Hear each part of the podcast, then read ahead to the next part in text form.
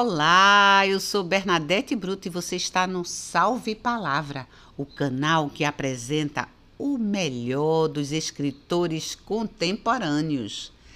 Trazemos também dicas para melhorar a sua leitura ou declamação. O programa de hoje está tão interessante.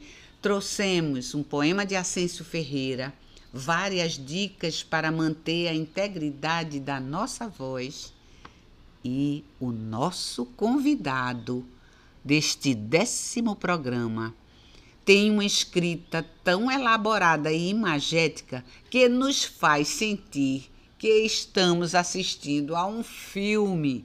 Salve Palavra cinematográfica de Adriano Portela. Noturno, Ascenso Ferreira sozinho de noite nas ruas desertas do velho Recife, que atrás do arruado moderno ficou? Criança de novo eu sinto que sou. Que diabo tu viesse fazer aqui, Ascenso? O rio soturno, tremendo de frio, com os dentes batendo nas pedras do cais, tomado de susto, sem poder falar. O rio tem coisas para me contar.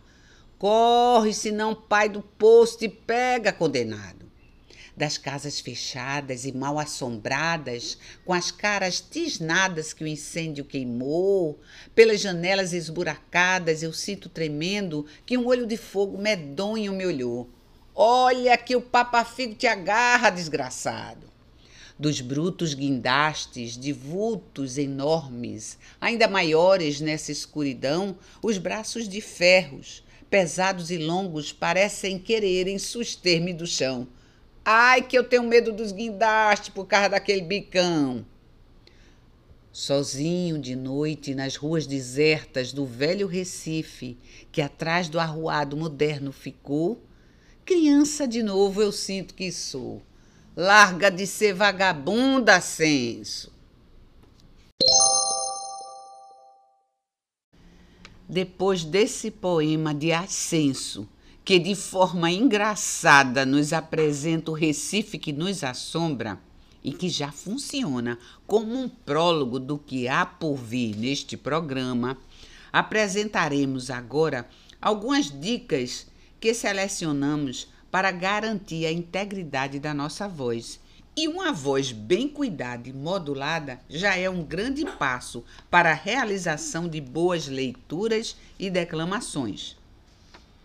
A primeira dica diz respeito a um hábito recomendado para a saúde de um modo geral, que também é bastante útil para a voz, que é a ingestão de 2 litros de água durante o dia e, preferencialmente, que esteja em temperatura ambiente. Durante também a atividade vocal, devemos beber goles de água para umedecer a garganta. Outra dica importante é sobre outros hábitos saudáveis, como a ingestão de sucos e frutas cítricas que ajudam a limpeza e hidratação das cordas vocais.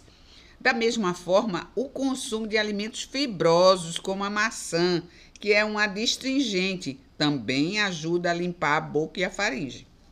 Por fim, dois cuidados básicos para atividade vocal são necessários. Um é evitar roupas apertadas que comprimam o corpo e atrapalhem a respiração. Assim, use uma vestimenta confortável. E também, da mesma forma, é ter cuidado com a postura. Uma postura também interfere na passagem do ar e na qualidade da sua vocalização. Portanto, adote uma postura ereta quando estiver fazendo suas leituras ou declamações. Pronto, são esses cuidados simples que apresentamos e que contribuirão bastante para a integridade da nossa voz. A adoção não implica em muito esforço e ainda contribui para a saúde como um todo. Que tal adotar esses cuidados?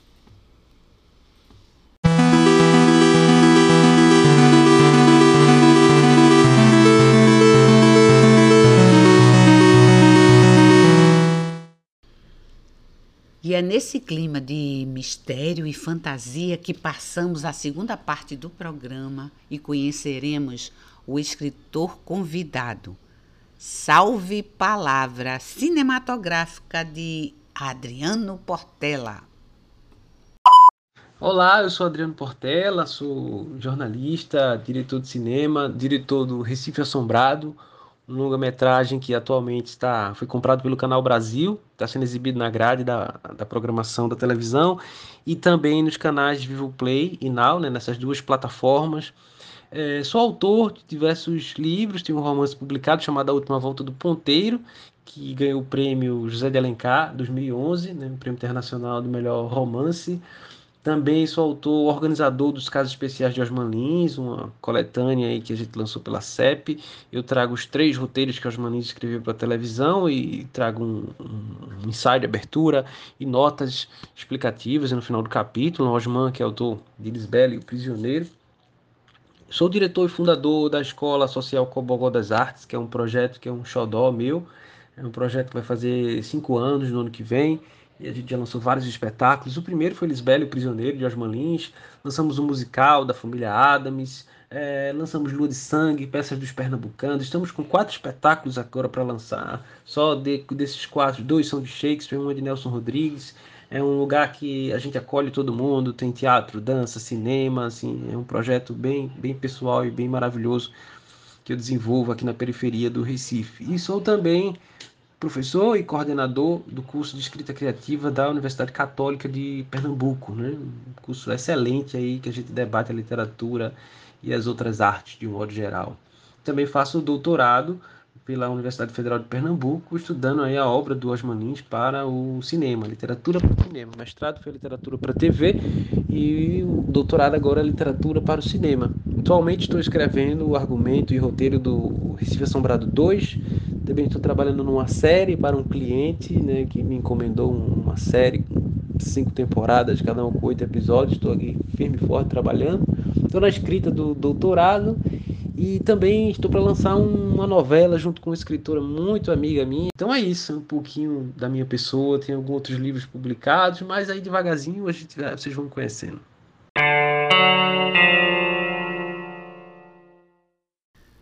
Somente por essa apresentação vocês já conseguem imaginar o que vem pela frente.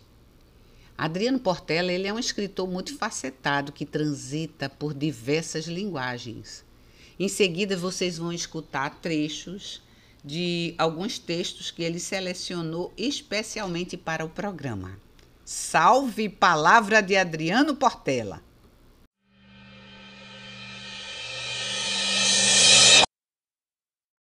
O interesse em propor a reedição das três narrativas de Osman Lins, que culminaram em exibições na televisão brasileira nas décadas de 60, nas décadas de 1960 e 1970, em episódios do programa Casa Especial da Rede Globo, veio justamente da provocação supracitada. Que provocação é essa?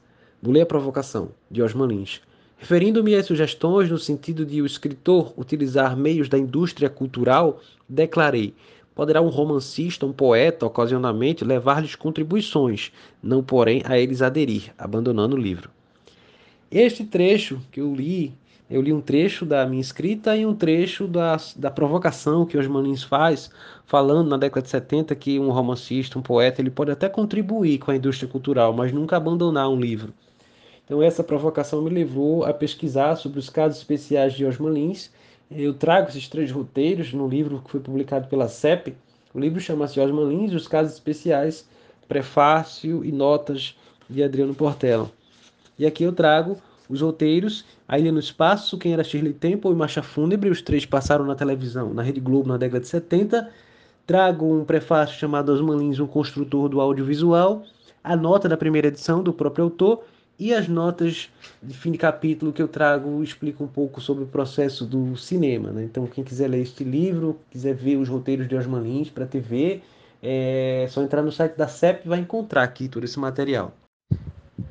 Gentil senhorita, sinto uma alegria imensa por ter a oportunidade e ao mesmo tempo a dignidade de escrever-lhes estas tortas linhas.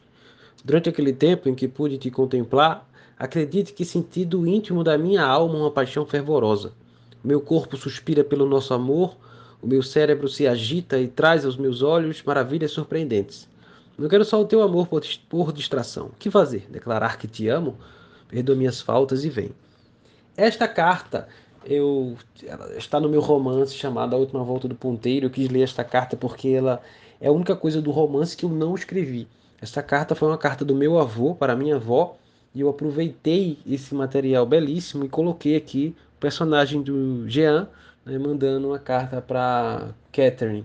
Então, quem lê o romance vai vai se surpreender, vai entender e vai ler essa carta né, e vai saber que essa carta foi a única coisa do texto, do livro todo, que não foram as minhas palavras, e foram as palavras do meu avô. Aqui, neste meu leito de quase morte, lembro que o meu ardil é a vida e que depois dela todos os meus segredos podem ser jogados na cara da sociedade. Assim como os nobres jogam lixo aos porcos, mas esses resíduos só podem vir à tona se eu te contar e no futuro alguém te encontrar e te sugar ao máximo.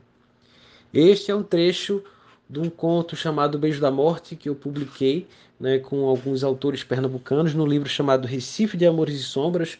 Publiquei com Alexandre Furtado, Dielson Vilela, Georgia Alves, Pedro Irineu Neto e Sidney, Sidney Nicéas e o prefácio do nosso talentoso Marcelino Freire. É um livro que eu gosto bastante, traz um recorte aí dos personagens no Recife. Flor queria casar de qualquer jeito. Toda tarde ela se enfeitava, se perfumava, ia para a varanda da casa. Os homens que passavam na rua, os bonitos, claro, logo escutavam um psiu. Quando os olhos masculinos se voltavam em busca do ruído, avistavam um jogar de cabelos e um olhar profundamente apaixonado. Alguns ficavam encabulados, outros tinham até medo destas insinuações. Já dizia seu maneco da farmácia: o que é oferecido demais está podre ou está sentido. Esse é um trecho de um conto que eu escrevi chamado Flor do Inferno, é, publicado no livro Enquanto a Noite Durar, uma coletânea de contos sobrenaturais. É, esse livro você pode encontrar aí na internet. Esse, esse, conto foi muito legal trabalhar esse conto porque ele acabou virando também uma peça de radionovela exibida, na, transmitida na Rádio Folha de Pernambuco e também virou um roteiro para um curta que em breve vai ser lançado chamado Flor do Inferno.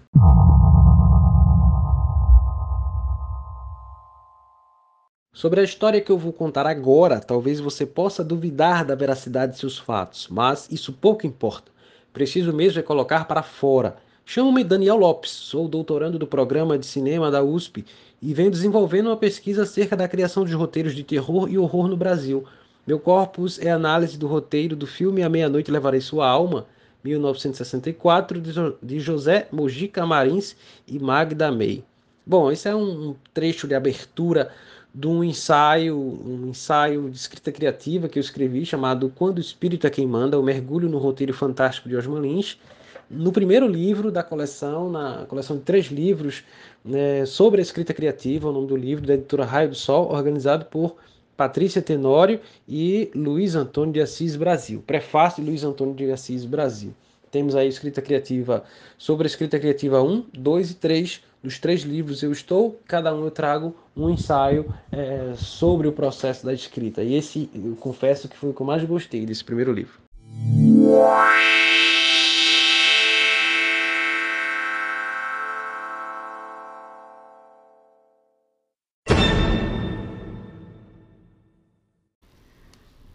Como foi bom escutar Adriano e observar que ele nos presenteou com exemplos de seu processo criativo e também mostrou como utiliza sua escrita através de experiências diversas com outras linguagens.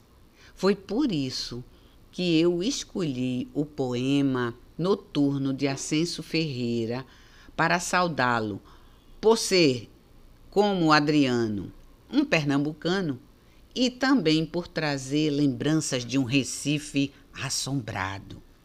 Sozinho de noite nas ruas desertas do velho Recife, que atrás do arruado moderno ficou, criança de novo eu sinto que sou. Vai brilhar, Adriano Portela. Obrigada por sua participação no Salve Palavra.